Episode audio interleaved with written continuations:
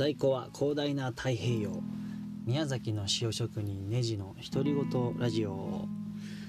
こんばんは、えー、3月7日。23時24分、えー、本日が終わる前に。今日はですね死ぬことを諦めた。というテーマで話してみたいと思います。なんていう重たいタイトルなんだって。感じですけどあの結論から言いますととてもポジティブな話になっておりますので、えー、どうかご安心して聞いてください、えー、僕はですね割と若い頃から、まあ、10代とかの時からですね神様の、えー、一番の発明は死だと。死、えー、死ねることである。っていうことをなんかなんとなく気づいてそういうふうに思ってたんですよね。あちなみに言うと一切のこう特定の宗教みたいなものに入ってるつもりは全くあの子供の時から親からもありません。うん。で僕が言ってるそのなんでそう思ったかっていうとこういつか終わりが来るっていうことはなんかすごい優しいなと希望だなってなんか思うんですよ。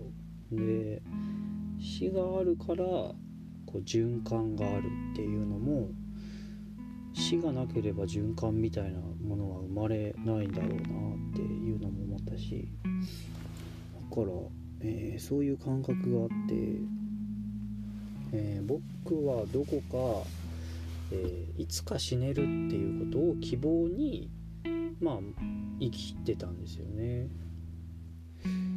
で、えそれがですね半年ぐらい前に消えたんですよあ消えたっていうのはちょっとあの間違えましたね半年ぐらい前にあこういうことを気づきました。僕は死ねないんだ。僕が死ぬことはないんだ。っていうことに気づいてしまったんですよ。もういよいよなんかやばい感じになってきたねこれね。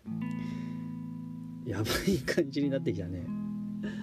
だけどあそうなんですよ。僕は死,、ね、死なないんですよ。あな聞いてるね。あなたはあなた死ぬけど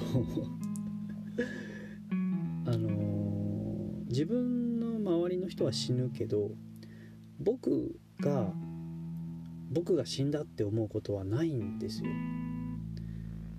ちょっとじゃあちゃんと説明しますね。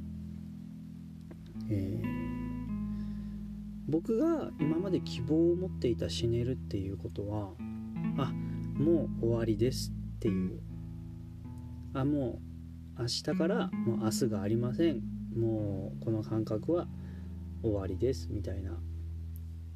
そういうのがやってくるっていう安心感だったんですけどそれって感じれるかどうかって生きてるかどうかだから生きてるってあの認識でしかないんで自分がそれをどう感じているかっていうか考えることができるから感じるんかんまあどっちかは別として、えー、感覚があるからそれを認知できるから今この生きてるっていうことを感じてるんですよ。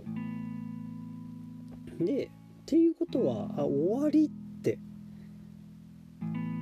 死んだことに気づくことってできないなっていうことに気づいたんですよね。あ僕死んだわって。思えることは一生ないんだっていう。それに気づいた時にその希望が消えてたどり着くのはあ生きるしかねえんだなって。あそっかと。もう終わりとか死ねないんだったらもう生きるしかないんですよ。で生きる生きるからにはやっぱ笑ってた方が良かったんですよね僕は。何かに夢中になっている方がよよかったんですよ。ドキドキする体験をしたいんですよ。そういう風に感じるように作られていて好き好んで嫌なことを選ばないなってそういう風にできてるわけですよ。いつか安心できる死がもう終わりです。お疲れ様でした。っていうそんな死なんていうのは訪れることがないんだったらそういう感覚に従って生きるしかねえな。そうやって味わうっていうことに、えー、諦めがついたというか。あ自分を責めたりだとか。うん。自分はダメだなとか。そう思っててても、まあ、いつか終わるんだったらそれでもいいのかもしんないけど残念ながら終わらないからそのままいったらそのままの状態で永遠終わらないんですよね。でも終わらせたら終わるんで今変わった方がいい。嫌だなって思ったりとか。うん、もしくは忘れるとかね、えー、一度隠しておくとか、うん、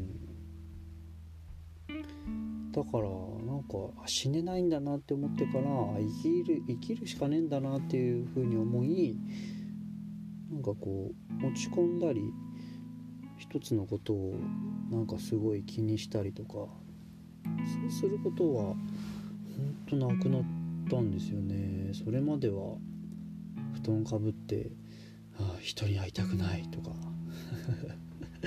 クソメンヘラみたいなこと言ってますけど。僕そうなんですよ。うん。でもそういうことももう全然なくなっちゃって生きるしかねえもんなみたいな。でもそう思えた状態は思う前よりもだいぶ健やかでまた一つ優しくなれたんだろうなって自分でそう思いますわ。それがこの変わったことによって変わる前の状態もよくわかるし。うん。えー。自分のことを大切に喜ばせて生きていきたいなと今日は改めて思いましたわ。美味しいお酒を飲みサウナに入って汗を流し庭の川のプールに飛び込みサウナを2ラウンド入りえー、今日が終わる前にこのラジオを撮っております。一日一本撮るんだ。それを守ってる。ねじくん。偉い。自画自賛で、えー、今日も心地よい眠りに入りたいと思います。あ幸せだな。皆さんも自分を甘やかして健やかにいきましょう。はい。あのバイバイ。おやすみ。